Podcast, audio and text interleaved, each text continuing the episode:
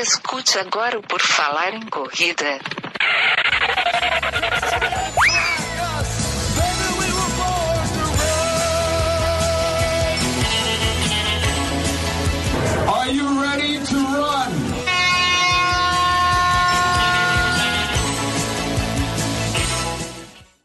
Começa agora mais um episódio do podcast do Por Falar em Correr. Estamos aqui novamente para trazer mais informação, descontração, tirar suas dúvidas e tudo mais, tudo que você imaginar, a gente faz aqui. Talvez não em todos os episódios ou nem tudo num só episódio, mas esse de hoje aqui acho que você vai gostar. A gente vai falar sobre o quê? Sobre o que os corredores mais têm na sua vida além da vontade de correr, que é o quê? Eles têm dores, eles têm lesões, eles gostariam de poder ir num fisioterapeuta para fazer prevenção para cuidar das suas lesões e é com um fisioterapeuta que você já deve conhecer, se você já escuta por falar em correr, que é o Lucas Torres, que vai aqui nos ajudar, Lucas, a elucidar dúvidas e conversar um pouco sobre corrida, fisioterapia e tudo mais. Tudo bom? Tudo certinho, Sérgio. E você, como é que é dessa vida aí? Também, tá corrida, mas tá boa. Tá convidou ou não convidou? Não sei, não fiz o teste nenhuma oportunidade e não tive nenhum sintoma. Então eu não sei. Pode ser que sim, pode ser que não. Que bom, sorte tua, cara. É, a, a parte boa, vamos dizer assim, é que você já pegou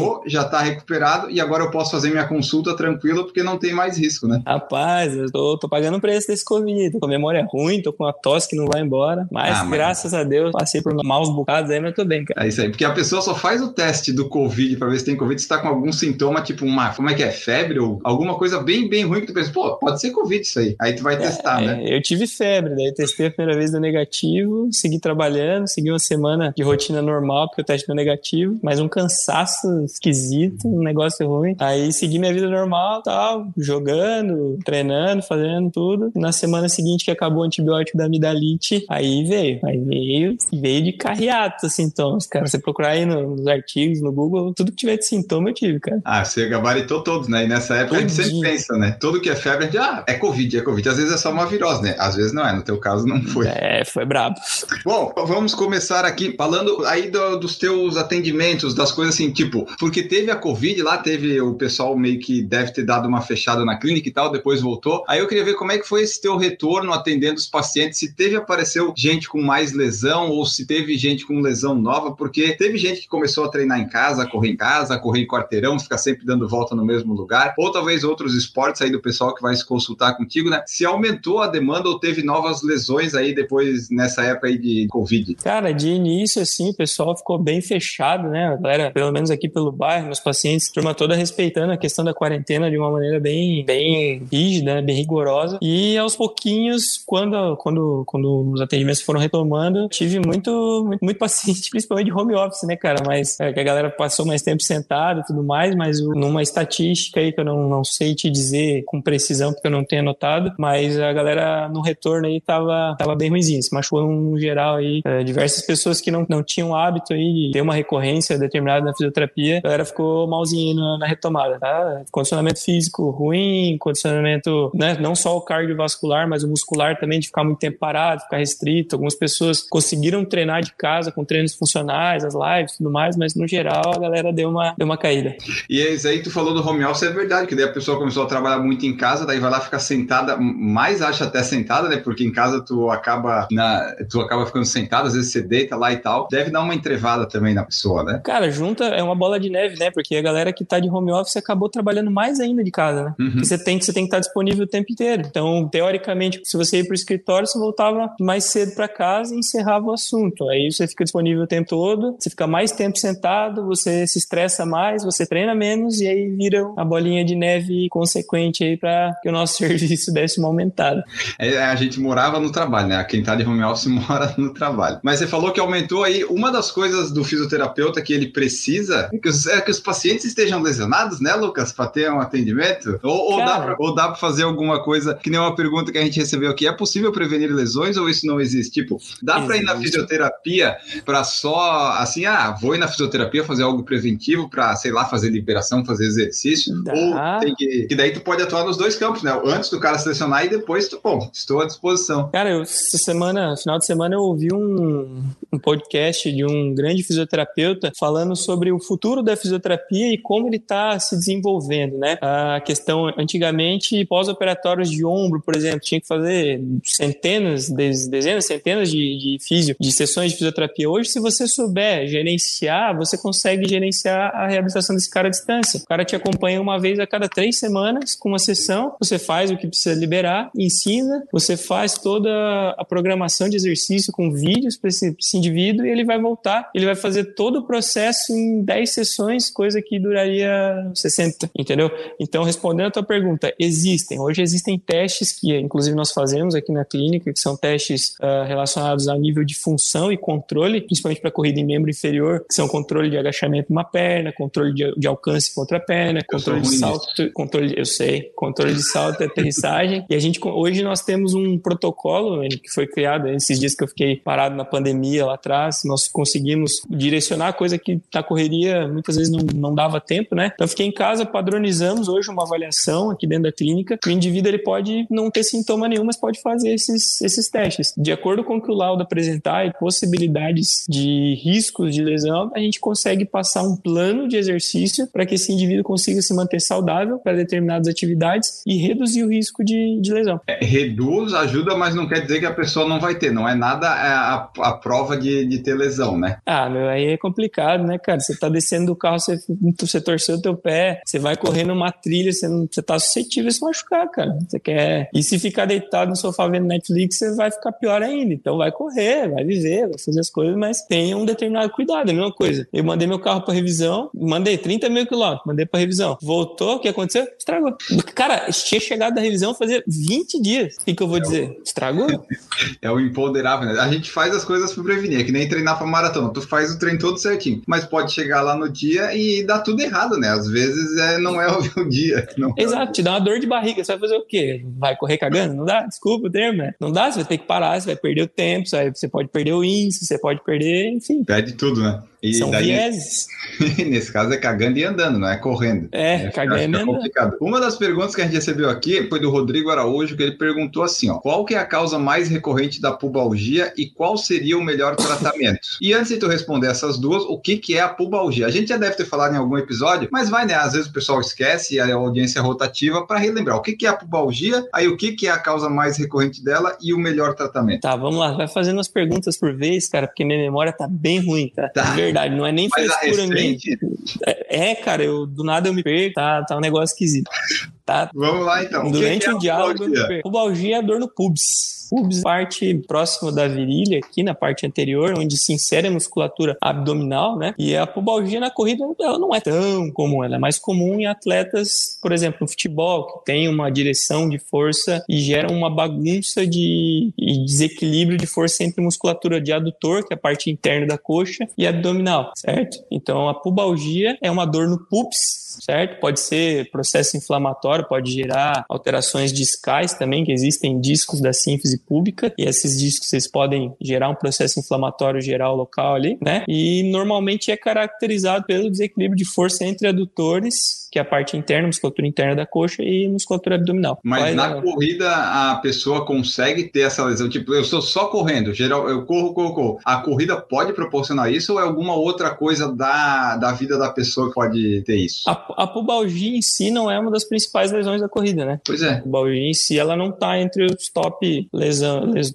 top lesão aí. Você fala de um trato lateral, que é a síndrome do corredor, você fala de uma facite plantar, você fala do impacto femoroacetabular, que é a questão da, do quadril em si, mas a pubalgia, ela não é tão comum, mas pode acontecer. Normalmente é, é, pode acontecer durante a corrida se o indivíduo também tem outras atividades. O cara corre e treina três vezes por semana a corrida e joga futebol duas. Então aí tem que ver a questão do overtraining dele e o sintoma pode aparecer na corrida, mas está sendo gerado por outra situação. Tá. E a pubalgia, ela é uma dor bem chatinha que incomoda. Ela é fácil de, de tratar? Qual que é o melhor tratamento? Ela vai fácil embora? Ou é aquela hum. coisa que tem que ficar cuidando, cuidando e sempre pode ter o risco de voltar? É uma, é uma variável. Tratamento, hum, hum, assim, eu vou te falar, vai variar muito dos sintomas, né? Como qualquer situação. Vai variar do indivíduo, da pressa do indivíduo, se ele tem que correr, se não tem, se quer manter ativo, se consegue fazer um determinado repouso, né? Mas Mas depende, depende se é uma pubalgia leve, cara, podemos, conseguimos manter o indivíduo correndo,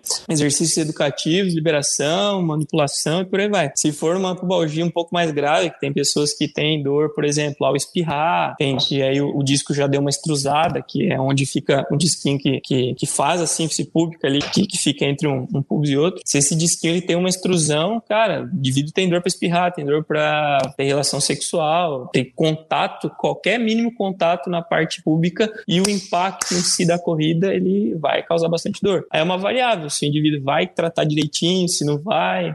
Sempre falo, cara, tendo uma boa avaliação, a gente consegue gerenciar a grande maioria dos, dos problemas. Mas essa daí é uma coisinha mais chatinha de, de curar, né? Vamos dizer assim.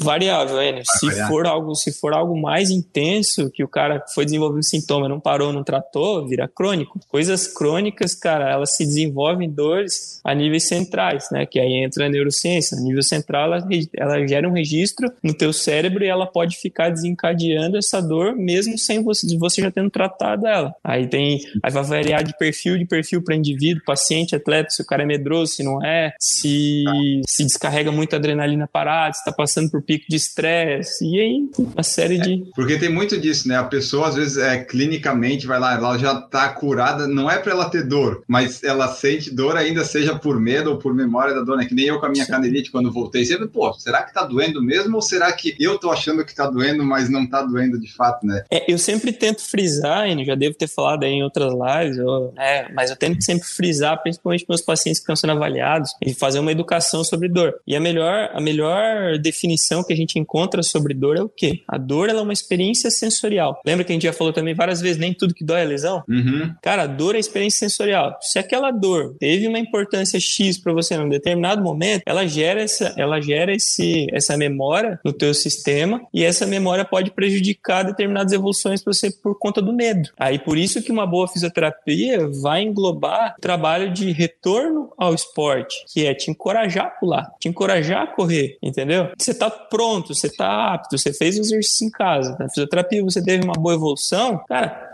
pula. Não, mas eu tenho medo. Cara, pula, né? E daí a pessoa pula e diz, ah, tá doendo. Diz, não, não tá doendo, é coisa da tua cabeça.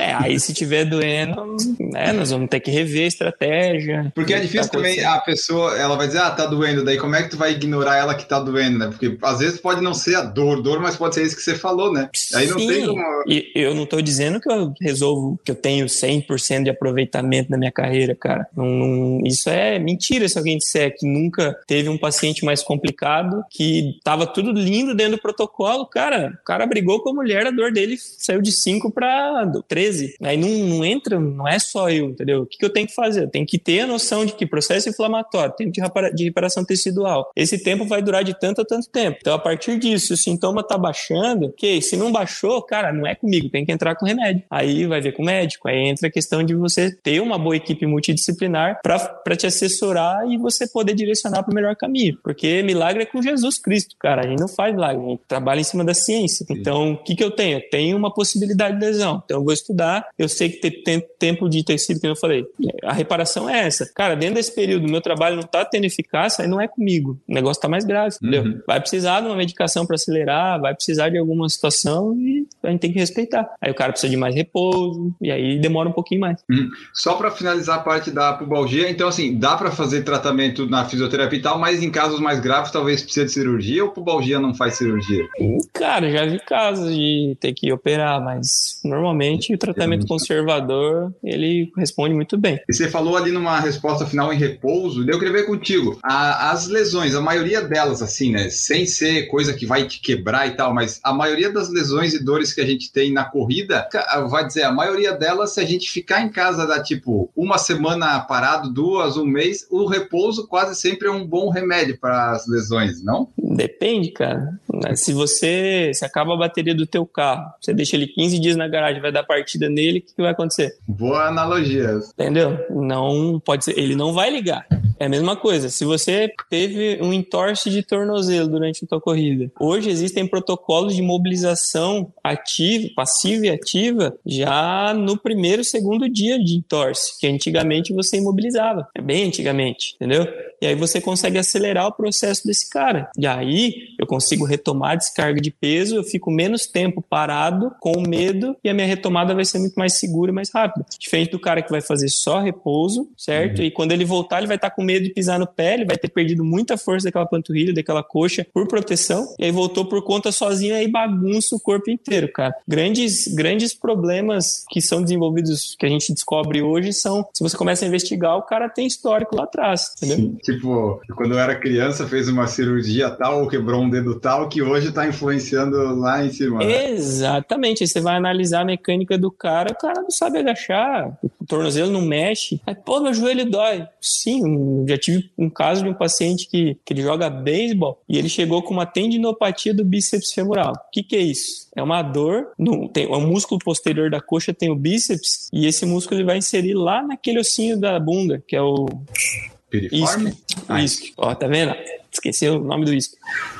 Aí esse, o tendão ele fica irritado. Então o que, que aconteceu? Eu fui avaliar a mobilidade do quadril do cara, tudo ótimo, tudo bonito. Comecei a fazer a avaliação de todo o membro inferior. Na anamnese eu tinha perguntado para ele, ele falou que ele tinha feito a sutura dos dois tendões do calcânio, que é o tendão do Aquiles. Ele tinha rompido os dois. Da perna direita, que é a perna que ele veio tratar o tendão lá do isquio, a mobilidade do tornozelo estava ótima, perfeito. Quando eu testei a esquerda, ele tinha uma, um déficit, ele tinha uma, uma deficiência de mobilidade gigante, gigante. O que acontecia? Na reabilitação, o tornozelo esquerdo dele não foi bem tratado, ele teve complicações, a mobilidade não ficou boa, ele começou a usar muito 70% a perna direita. Então, quando ele corria, era muita força na direita e um pouquinho de carga na esquerda só para acompanhar. Ele sobrecarregou o tendão da perna direita. O que, que eu fiz? Tratei okay. o tornozelo esquerdo. Ah, mas daí isso aí tem jeito, tipo, se a pessoa já tá toda ruim lá da infância, o 100% não dá para ficar, mas dá para corrigir de um jeito que fique mais equilibrado o negócio? Dá, sempre dá jeito, cara. Em alguns casos, tem pessoas que não querem ficar boas, essas pessoas não vão ficar boas. Se você criar uma boa estratégia,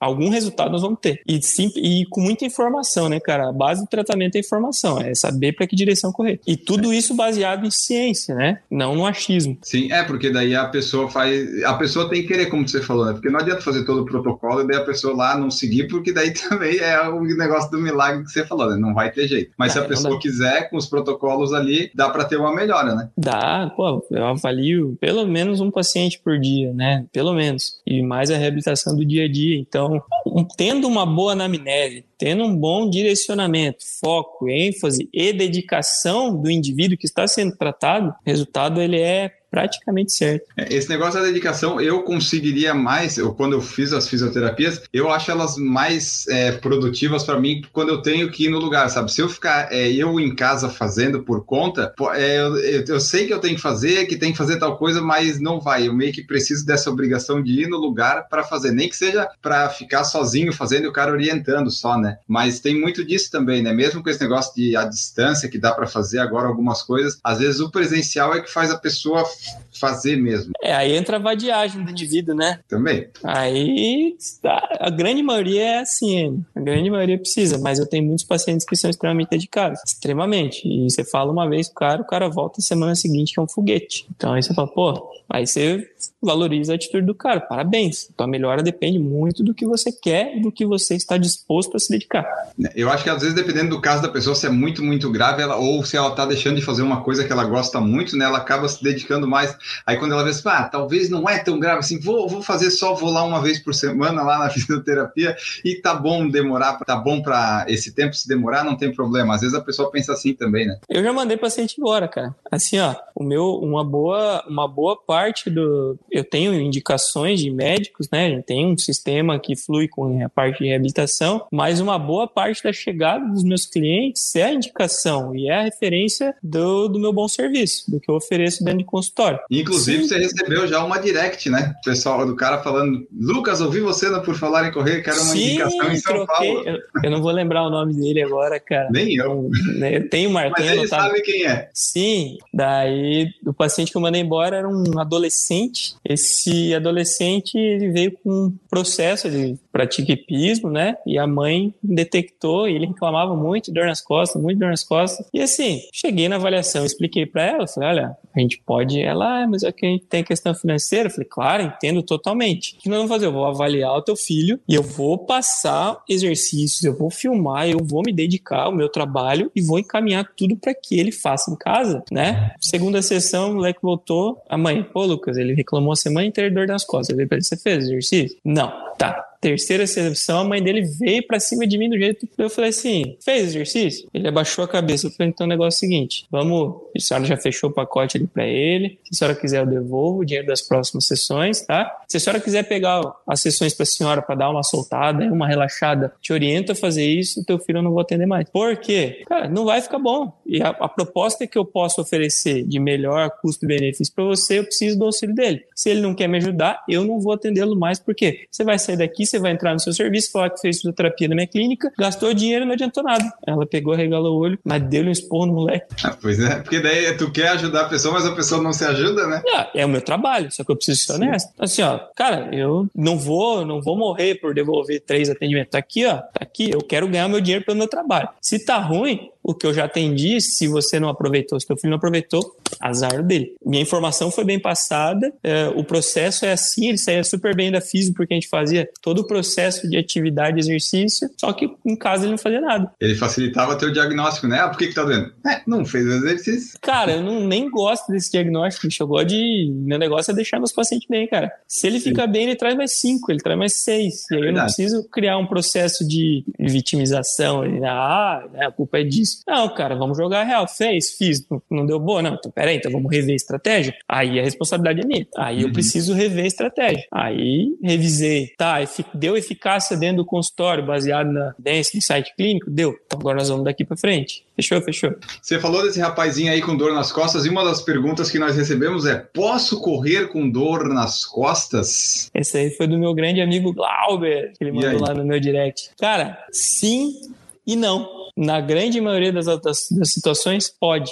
90% da população mundial tem dor na coluna lombar, certo? Ou seja, se 90% da população mundial tem dor na coluna lombar, se a gente falar para 90% do mundo não correr, só que a gente tem que tentar investigar. A dor na coluna, dor nas costas, a gente direcionar para dor na lombar, que é mais clássico por conta da corrida em relação com o membro inferior, ela tem diversos aspectos. Se for uma dor de hérnia, que o cara tem radiação para perna, que ele não está conseguindo mexer, a gente tem que tratar a parte aguda, tá? Tirar o cara da crise aguda e dependendo do caso, do exame de imagem, né, tudo mais, mas existem estudos e artigos científicos que comprovam que a corrida nutre o disco intervertebral. Ou seja, é indicado para o cara que tem dor nas costas. Tá, porque Só... essa dor nas costas, ela também. Ah, tu vai dizer, ah, eu tenho dor nas costas, mas depende também da intensidade dessa dor, né? Tem dor que tu não consegue levantar da cama, tem dor que é uma dor que é, é um, nem é, dá para chamar direito de dor, às vezes não incomoda tanto. Sim, você não pata... Quantas horas você tá passando por dia sentado, hein? Ah, eu chuto aí de 8 a 10, vai. No final do dia, tuas costas não estão doendo? Ah, te, teve dias já que sim, mas ah, agora ultimamente não, não, mas eu já senti aqui embaixo, que fala é a lombar, é isso, né? Geralmente é aqui, é aqui mesmo que fica. Aqui daí a gente fica meio curvadinho, não fica. Isso, fica torto, aí juntou que estressou, brigou com alguém,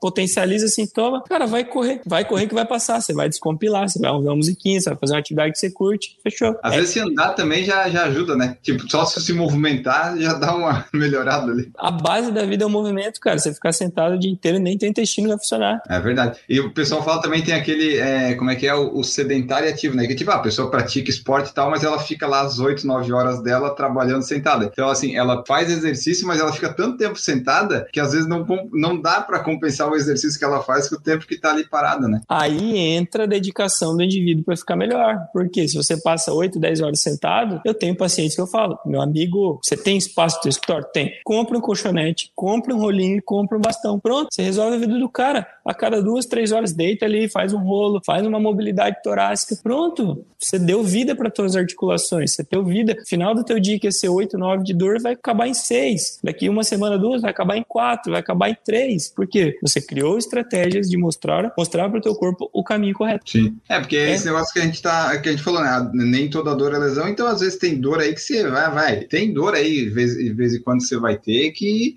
não é algo que vai impedir de correr, né? Porque essa pergunta, posso correr com dor nas costas, ela é bem ampla, né? Te abre um leque de trocentos milhões de possibilidades. Exato, cara. Então, o que, que eu vou te falar? Vou dizer não, dor nas costas, não pode correr? Pode. E pode ser que não. É verdade. Dependendo do jeito que tá a sua dor nas costas, é.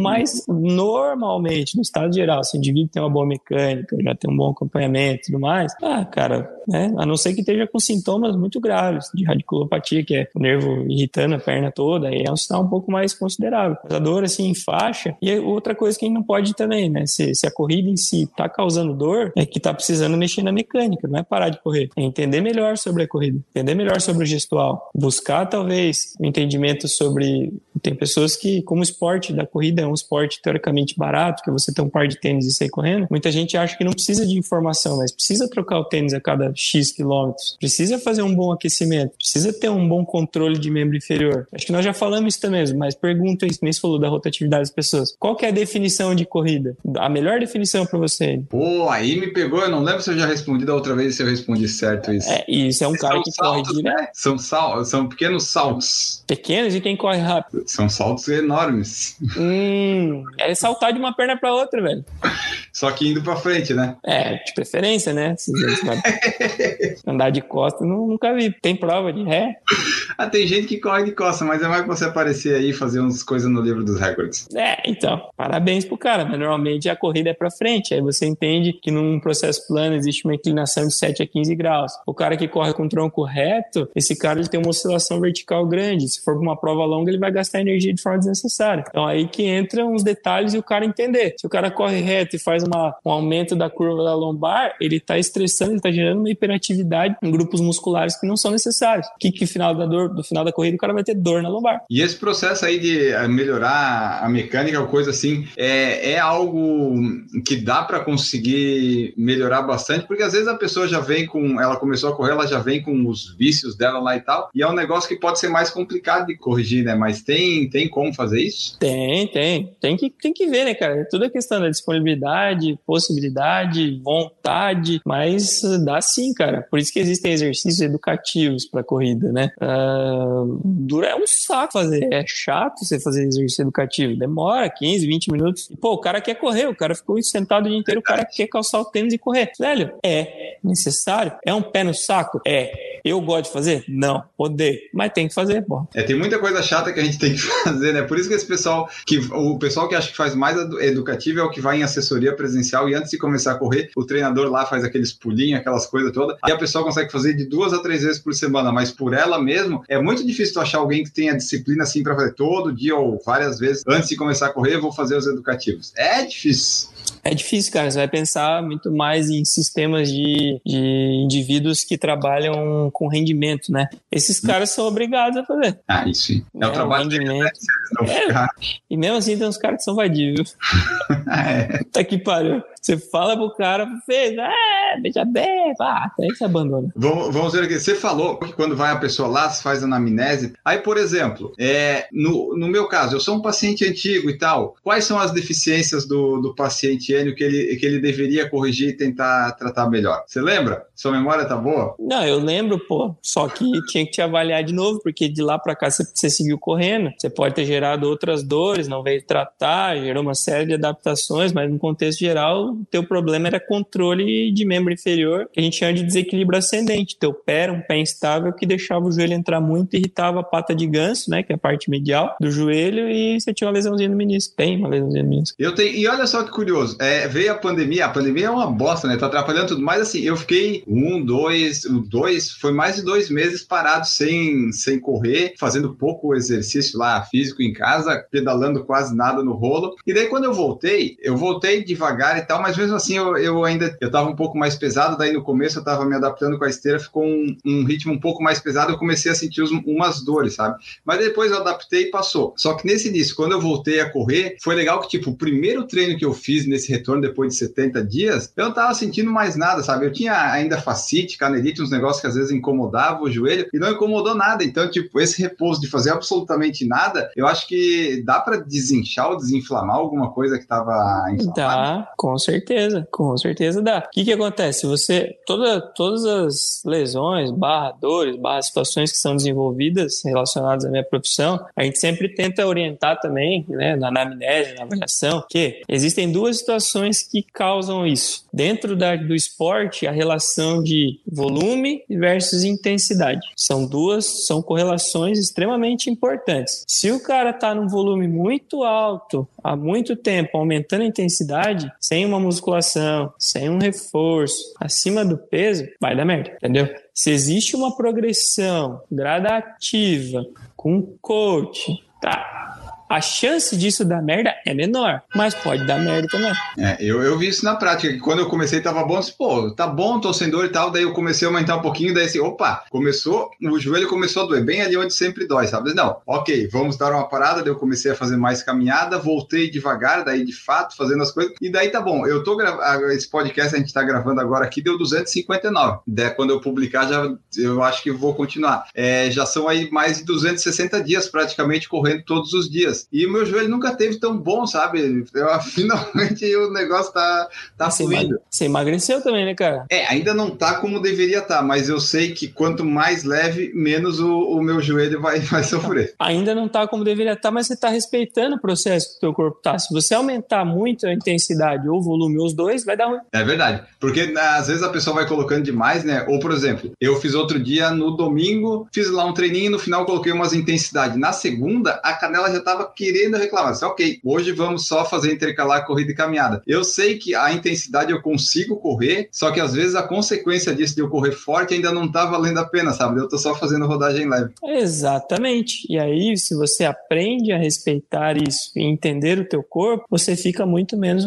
no departamento médico. Aí eu vou aí só pra fazer umas solturas, né? Só para dar uma liberada de vez em quando, cara. Exatamente. Exato. Isso, o que que é isso? Educação. É, às vezes a pessoa tem tem que, o corredor tem que é, sofrer muito, ter muita lesão. A gente sabe, tipo, ah, não é para colocar volume e intensidade, mas às vezes tu sempre acaba cometendo os mesmos erros de maneiras diferentes. No meu caso, eu, eu machuquei foi 2015 o joelho que ele foi o menisco, né? Já vai dar aí seis anos. Mas assim, agora em 2018, 19, 20 que eu comecei a, a, a entender bem assim como é que funcionava ele, né? Quando, quando ele vai inchar, quando vai doer, quando é para parar. Porque a última vez que eu fui consultar contigo, que foi no 2019, depois que eu voltei da maratona, o diagnóstico não foi nada animador, né? Que você mexia nele, doía, daí você falou, não, acho que desse jeito aí vai precisar de cirurgia se continuar assim. É, cara, é que você tem uma lesão que ela é numa região que ela não melhora sozinha. Uma região que não, não tem aporte sanguíneo. Né? Não chega sangue, não chega oxigênio, não tem vida. Então machucou, machucou. E aí existem algumas teorias que toleram, que suportam, pelo tamanho da tua lesão que ela é pequena, que toleram que você, que suportam você manter um tratamento conservador. Só que chegou num ponto onde você está forçando demais, você corre risco de aumentar essa lesão. Aí depois, se passar muito tempo, você não tem chance de ter qualidade para ter uma boa sutura, que é para recuperar o menisco ao invés de tirar ele. Aí é onde a gente começa a ficar mais atento. Opa,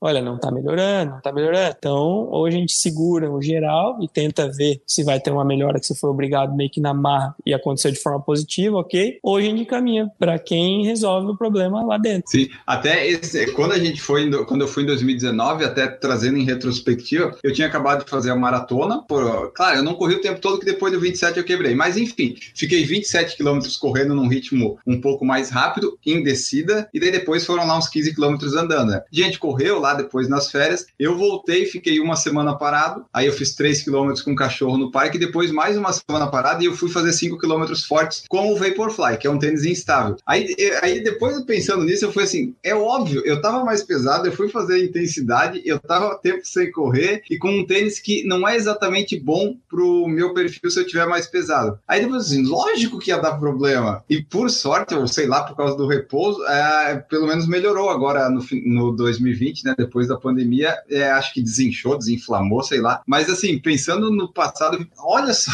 tanta coisa errada que eu fiz, não tinha como dar certo. Pronto, agora o que, que te fez ter esse entendimento? A experiência de tempo de corrida. É. O que a gente mais vê é o cara que acabou de começar a querer dizer que sabe tudo. Vai, vai, vai se ferrar, cara. É o indivíduo. Então você tenta orientar, fala, né, comigo não vai acontecer. Eu não vou pegar Covid. Né?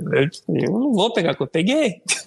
Meu sangue é O positivo. Pô, quase morri, cara. Dois dias que eu achei que eu ia morrer. E o O positivo não pega tanto. Pega, pega, derruba. E ali que tu falou do tratamento, o, já que falamos do, do menisco rompido, ah, existe a forma conservadora que a gente está falando, que eu não fiz cirurgia ainda em seis anos, espero não precisar fazer tão, tão breve. Mas assim, se a pessoa vai lá, putz, vou fazer a cirurgia, como é que funciona esse tipo de tempo de recuperação e fisioterapias? Qual que é assim o prognóstico mais ou menos na média? É uma média de. Depende do que você vai fazer de cirurgia, né? A meniscectomia, que é a retirada do pedaço da lesão, a recuperação é muito rápida. rápida Mas aí dá tipo, para voltar a correr? Volta, volta se correr em 15, 20 dias. Mas daí tem que fazer fortalecimento? Como é que é?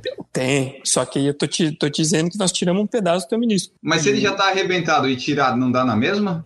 Ainda ele pelo menos não tá deixando bater osso com osso, porque ele tá preenchendo o espaço ali. Tá. Se você tira, você abre um espaço e você favorece que o osso vá encostando no outro. Mas daí não é você- pior tirar? É óbvio que é pior tirar. Mas daí se eu tiro, daí como é que faz para voltar a ficar bom? Aí existe a sutura, que você recupera o menisco. Mas são duas coisas independentes? São coisas diferentes. No mesmo, situações diferentes no mesmo menisco. Um você vai lá e tira, beleza, rapidinho você tá de volta. Só que você vai ter com certeza uma puta artrose. Se você vai lá, e eu tô dizendo que é de 15, 20 dias, máximo 30, isso depende da força do indivíduo, medo por aí vai. Mas 15, 20 dias está liberado para retornar praticamente às suas atividades normais. A sutura meniscal, você vai retomar as suas atividades de 16 a 20 semanas. Sim, deixa eu fazer. 4, 5 meses. Mas daí essa daí é mais garantido para um futuro ou ter artrose também meio? Muito mais garantido para o futuro, porque você mantém recuperado com a estrutura que serve de amortecimento. Você recuperou, você não tirou. Você vai tirar o amortecedor do carro, ele vai quebrar no meio rapidinho. Se você consertar o amortecedor, ele vai durar muito mais. Ah, então tem essa possibilidade de uma cirurgia colocando lá um,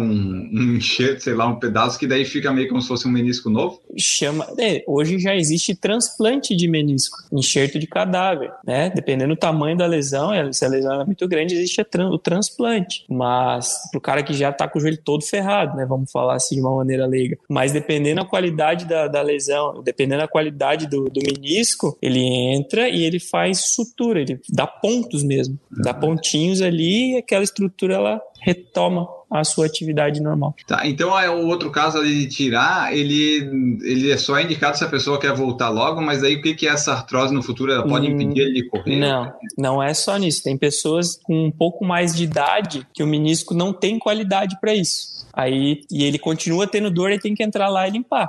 E também essa pessoa talvez não, não corra, não pratique exercício. Às vezes pratica. Só que É. daí é um, é um caminho que o cara, o que a gente, o indivíduo normal tem que ter de força para não se machucar, esse cara tem que ter muito mais força. E aí é o problema de, tipo, ah, o cara que parou no final do ano, ele vai sofrer muito mais articularmente do que um cara que não tem uma lesão. Daí, no final, final do ano a gente parar 15, 20 dias, festa, Natal, Ano Novo, o cara volta pesado, volta sem ritmo, quer voltar no volume alto, uma intensidade alta. Pá, vai dar merda. Essa parte boa de eu correr todos os dias, o bom é que eu para correr todos os dias eu, eu tenho que fazer muitos, muitos, muitos treinos leves. É quase nenhum treino de intensidade. Então isso está sendo bom, porque eu não estou me, me forçando muito. Eu quero ainda lá em março, abril, de repente, fazer alguma coisa mais, mas daí eu quero perder peso e pelo menos estar condicionado. Então tá bom, tipo, mais de 260 dias, deve ter sido uns 250 de treino leve, sabe? É mais tranquilo, vai, vai tranquilo. Ah, intercalando corrida e caminhada. Mas treino leve quanto? Como assim, quanto? Quantos por dia? Quantos quilômetros? A intensidade, pace? Ah, tá dando em média 70 km por semana. O pace geralmente fica acima de 6. Você tem, domingo você tá correndo também? Todo dia? Tô correndo todos os dias. Quantos Ah, quilômetros, desculpa, total? É, varia, mas dá, tá dando de 60 a 70 por semana numa semana tranquila, assim, mais leve. Correndo quase 10 km por dia. É, a média dá isso, porque durante a semana fica entre 7 e 8, daí sábado tem uma meia maratona e domingo um longuinho de uma hora, uma hora e pouco. Lembra que descanso é parte do treino, né, cara? Mas aí que tá, eu descanso correndo. É, existem descansos ativos, exato. Mas você tá planilhado, tá sozinho? Não, tô sozinho, porque ah, eu não vou. Nenhum treinador ia querer aceitar muito isso, você não eu vou fazer sozinho.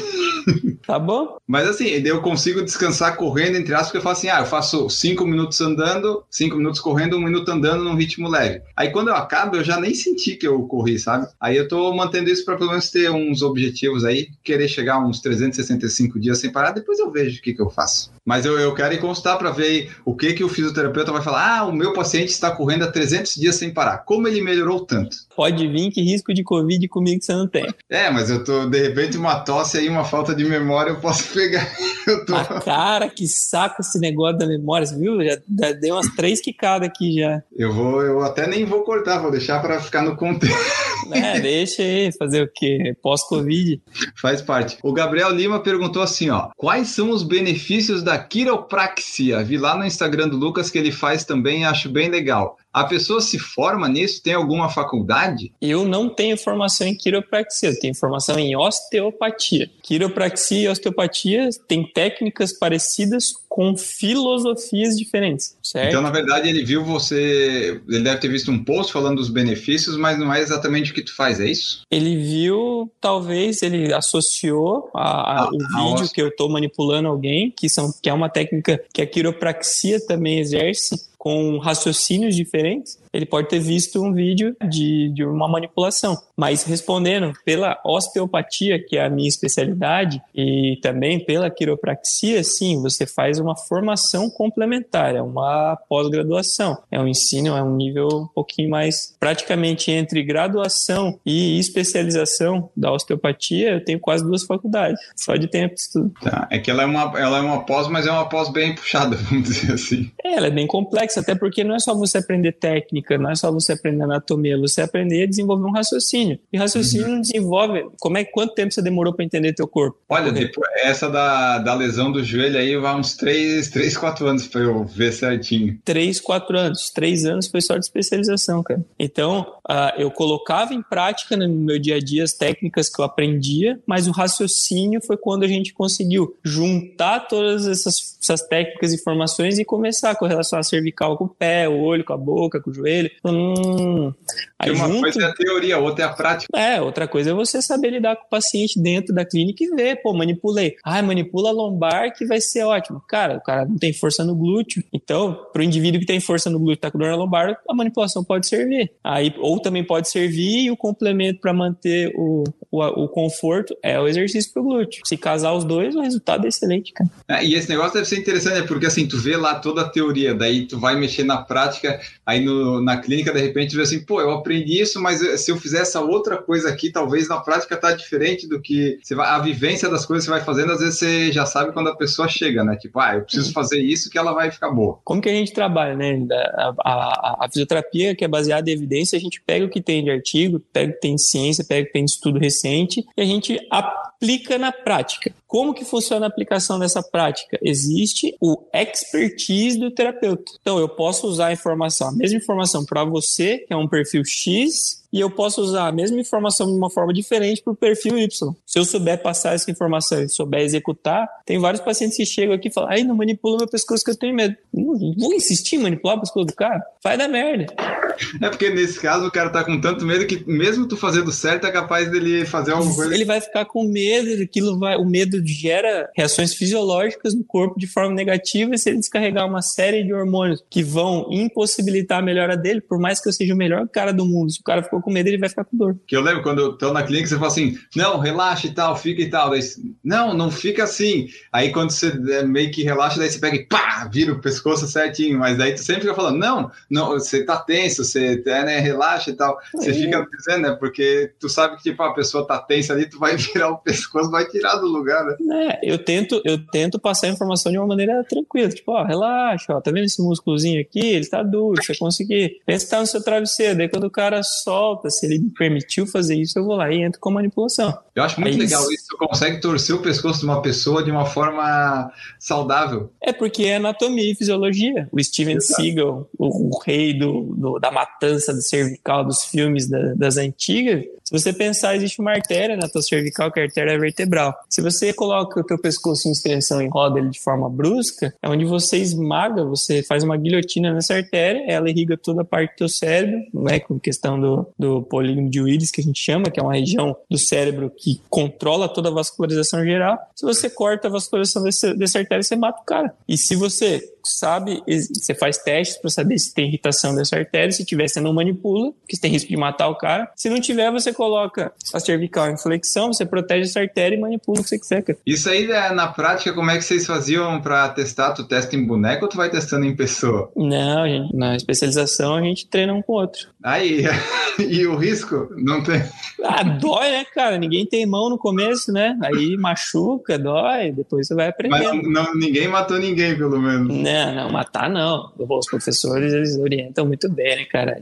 Pra estar tá ali, assim. Só que machuca. O cara que não tem mão, o professor ajuda, ajuda um, ajuda outro, ajuda outro. Mas eu já tive experiências de um, de um parceiro me machucar no- na especialização. Saiu com torcicolo de lá. Né? Saí com irritação do nervo, cara, do dedinho aqui, assim. Nossa, que pegou. É como pega na veia errada o sangue, daí fica marcado ali, né? Não, isso é, isso é veia, isso é veia mesmo. O nervo, ele irrita, ele dá choque. Daí eu saí com choque no dedo. Tá. E eu vi, acho que foi no teu Instagram que tu fez uma história, alguma coisa assim, alguém perguntou de manipular o próprio pescoço, né? Esse negócio não é bom a pessoa fazer, porque tu falou, né? Fica sempre no mesmo sentido e no mesmo jeito, é isso, né? É, no mesmo, no mesmo local, né, cara? E o ato de você movimentar sempre o mesmo lugar, tudo que você mexe demais desgasta antes. Se você andar demais com o carro, o pneu vai comer antes. Se você andar devagarzinho, sem ficar cantando, sem ficar forçando, ele dura um pouquinho melhor. Mas é uma sensação boa tu estralar o corpo, às vezes, e dar aquele barulho, né? Parece que tu se alivia, mesmo que seja por conta. É, Isso acontece porque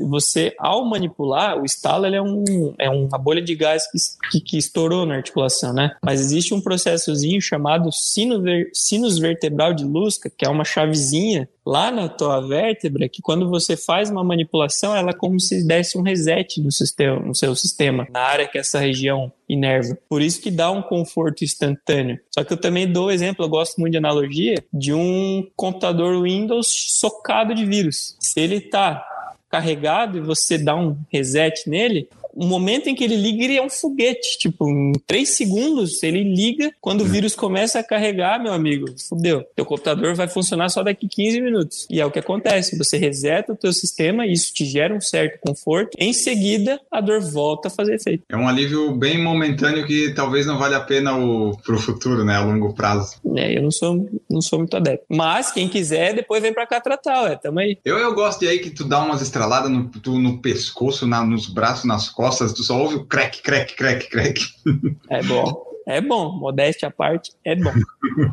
É verdade. Se você quiser, se você é de Florianópolis ou se você está passando por Florianópolis, se você quiser conhecer o Lucas, a clínica, onde é que fica, Lucas? Fica em Jurerê Internacional, dentro do Jurerê Sport Center, no JUSC, né? Aqui é um complexo com diversas atividades, tênis, beach tênis, futebol, circo, ginástica, a fisioterapia, tem um excelente restaurante aqui também, que eu almoço todos os dias. Estamos aí, sempre à disposição para quem precisar. É a Move integrada, que o Lucas falou, olha, é osteopatia, fisioterapia, reabilitação, recovery, psicologia esportiva, nutrição, Avenida dos Dourados 481, sala 07, Florianópolis, Santa Catarina. E tem os telefones ali, ah, se você é de Florianópolis, é de Santa Catarina, se você veio passar por aqui, a, a gente recomenda muito, muito, muito, acho que é desde 2017 que nós vamos ali na Muvon, pelo menos, acho que foi 2017, é, do- acho que foi- 18, N. ou 18, foi começo de 18 talvez. né? Março gente de fez o- 18 eu abri a clínica aqui, cara. Tá, então é isso. Foi ali logo, acho que foi em maio, então, que a gente foi fazer um vídeo,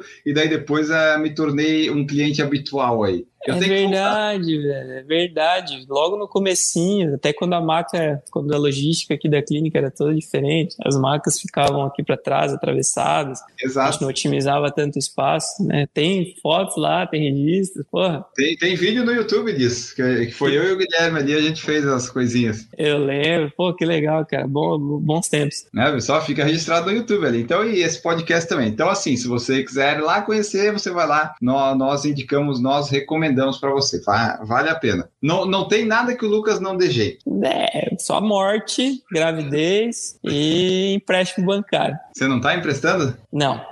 Pro- Ah. Eu não empresto nada, não sou Jota, pô, nem tenho dinheiro pra, pra emprestar, pô. Se eu tivesse, eu tava nas Maldivas, pô. Né? Não tava. Não tava. Até 8, 10 da noite, pô. Gabriel Lima falou: o Enes está levando puxão de orelha ao vivo, ri pouquinho agora. Não, é, isso aí acontece. Toda vez que eu falo com o Lucas, sempre tem alguma coisa que. Sempre tem alguma coisa. É impressionante. Ah, puxão de orelha jamais, pô. Eu sou talvez honesto demais, mas puxão de orelha não. Não, mas é bom. Tenho que voltar, tenho que voltar em 2021. Depois eu vou, vou ver ali para ir. Agora que eu sei que você pegou Covid, que tá tranquilo, eu sei que tá, tá mais fácil, né? Você, talvez, ah, ah, não sei, né? Tipo, a pessoa que pegou Covid, talvez ela possa transmitir o vírus igual se ficar na sua mão, de repente pegar na pessoa. Não sei, né? Mas a clínica está tomando todos os cuidados, então acho que eu já estou devidamente, como vou dizer, protegido. Eu posso ir na, na Muvon tranquilamente.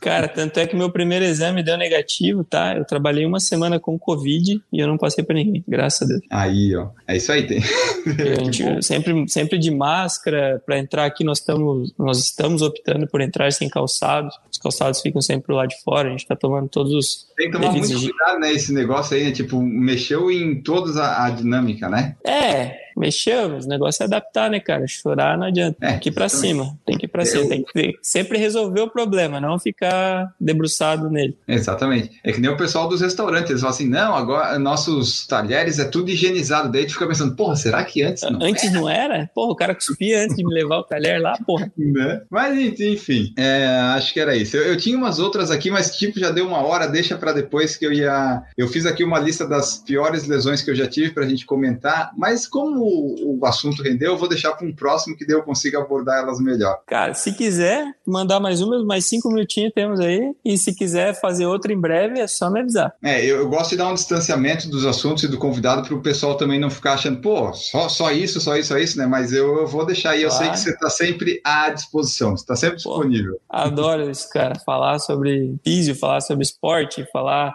sobre a corrida, falar sobre tudo. Cara, é minha vida, é, eu, respiro isso. Falar sobre beach tênis, por exemplo. Tu não melhorou ainda, né, Lucas? Tá praticando há quanto tempo? Obrigado. Cara, na minha caixinha de pergunta lá que eu coloquei no Instagram, só veio os fanfarrões. Ô, seu pereba. Ô, meu Deus, eu tô mal de memória, cara. O, o beach tênis você tá praticando bastante, é o seu esporte, vamos dizer assim, né? Cara, é o meu esporte, velho. É um negócio que eu curto bastante, inclusive tô indo para um treino em seguida. O Décio, pô, que saco. O, Décio, que veio tratar comigo há um tempo atrás por conta do, do Covid, por conta do Covid, por conta do Por Falar em Correr. O Décio mandou, pô, ainda tá pereba no beat tênis, não sei o quê. Beleza, eu vou jogar um torneio esse final de semana, tá? Nós vamos jogar um torneio de equipe esse final de semana. E daqui 15 dias outro. Se eu perder, eu vou ficar quieto. Ah, é Mas normal. se eu ganhar, eu vou marcar todo mundo aí que tá me chamando de pereba. Mas é, É, meu esporte. da gente gostar de um esporte que a gente não precisa ser bom nele, né, Lucas? A gente só precisa gostar de fazer. Mas olha só, eu terminei em terceiro no estado do mês, o ano passado, tá? Eram quantos? Três. Não, mentira. Nós, nós éramos. Eu e minha dupla nós terminamos em terceiro na categoria B no estado, velho. Só que tiveram poucos campeonatos por conta da pandemia. Mas nós estávamos bem. uma intensidade bem alta. E vamos retornar à rotatividade dos estaduais esse ano. Então, nos aguardem. Maravilha, então vocês acompanhem lá no Instagram do Lucas que vai ter atualização do, do beach tennis que ele, vai, tiver, que ele vai jogar. Se ele ganhar, com certeza vai aparecer. Se ele perder, ele vai dizer, ah, participamos lá e tal. Talvez É, Deus nem apareça. Sim, fazer o quê? Não, sempre vai aparecer. Mesma coisa, Palmeiras perdeu no Mundial. Meus amigos. Você demorou o pra voltar, hein? Demorou pra aparecer ali. Meu, eu viajei, cara. Eu tava. Fui ver minha filha que mudou pra Aranguá. Meu carro deu problema. Era pra eu voltar pra hora do jogo. Eu vim assistindo o jogo na estrada com raiva. Depois fiquei puto, né? Fui tomar uma gelada pra dar uma desestressada. E quando eu resolvi aparecer, porque recebi tanta encheção de saco, falei, ah, não vou responder um por um. Tá aqui, ó. Quem quiser. É, é, faz parte, né? O bom, o bom do futebol eu gosto é quando o time ganha. Quando perde, você, ah, tá, nem ligo tanto. É, quando ganha, então, é, aqui que é mundial, é, nem queria mesmo. é isso aí. Bom, pessoal, então essa foi nossa conversa com o Lucas Torres, fisioterapeuta. Falamos aí sobre um pouco de lesões, osteopatia. A gente falou sobre um monte de coisa. É, eu, fiquei, eu não tô com a memória ruim que nem ele, mas assim, agora passando uma hora, eu não lembro exatamente todos os assuntos, mas foram assuntos legais sobre corrida, sobre lesões, sobre fisioterapia. Esperamos ter contribuído aí, que você tenha acrescentado alguma coisa aí no seu cardápio de informações. E se você quiser contribuir mais ou é, fazer mais episódios sobre isso, você manda para nós a sua sugestão de tema, de pauta, de dores, de lesões, que nós vamos reunindo aqui, vamos compilando, que sempre dá para fazer uma horinha falando de dor e fisioterapia, né? É sempre tranquilo, o Lucas está aí sempre à disposição. A da próxima vez, provavelmente, a, a memória dele vai estar tá melhor, então vai, o assunto de curto prazo vai ficar mais fácil dele lembrar. Isso aí. sempre lembrando vocês que tem as formas de apoiar o Por Falar em Correr, né, pessoal? Você pode ir lá no PicPay, no Apoia-se, no Padrim, sou afiliado da Olímpico, se você quiser comprar o tênis, vem uma, uma porcentagem para Por Falar em Correr. Tem também o Pix, estamos aí na modernidade, né? Por falar em correr, arroba gmail.com, para não ficar cadastrando seu cartão de crédito ou pagando o boleto todo mês. Você fala, ah, eu quero contribuir com o Por Falar em Correr uma vez só. Uma vez você vai lá e transfere dois mil reais. Aí, Pô, legal. Não precisa ser dois mil, né? Você transfere quanto e quando você quiser, mas temos mais essa possibilidade de você nos apoiar. A outra, que é a, a não financeira que eu sempre falo é assim: você escuta o podcast, você compartilha, você marca a gente, você diz o que, que você achou, você avalia, você faz as coisas todas no YouTube, você vê os anúncios, você curte os vídeos. Você pode ajudar sempre de várias formas, ou contribuindo financeiramente, ou contribuindo, escutando e compartilhando. Isso é muito importante e nos ajuda a espalhar por aí. Eu postei outro dia os países que mais escutam o Por Falar em Correr. Então, o Brasil, obviamente, está em primeiro, depois temos Estados Unidos, França, Alemanha e Reino Unido. Esses são o top 5. Se você mora no Japão, se você mora na Espanha, compartilha com seus amigos lá, mesmo que sejam os espanhóis, os japoneses, bota eles para ouvir para o seu país chegar aqui no top 5 também. Olha só que grande oportunidade. Agora sim, dados esses recados,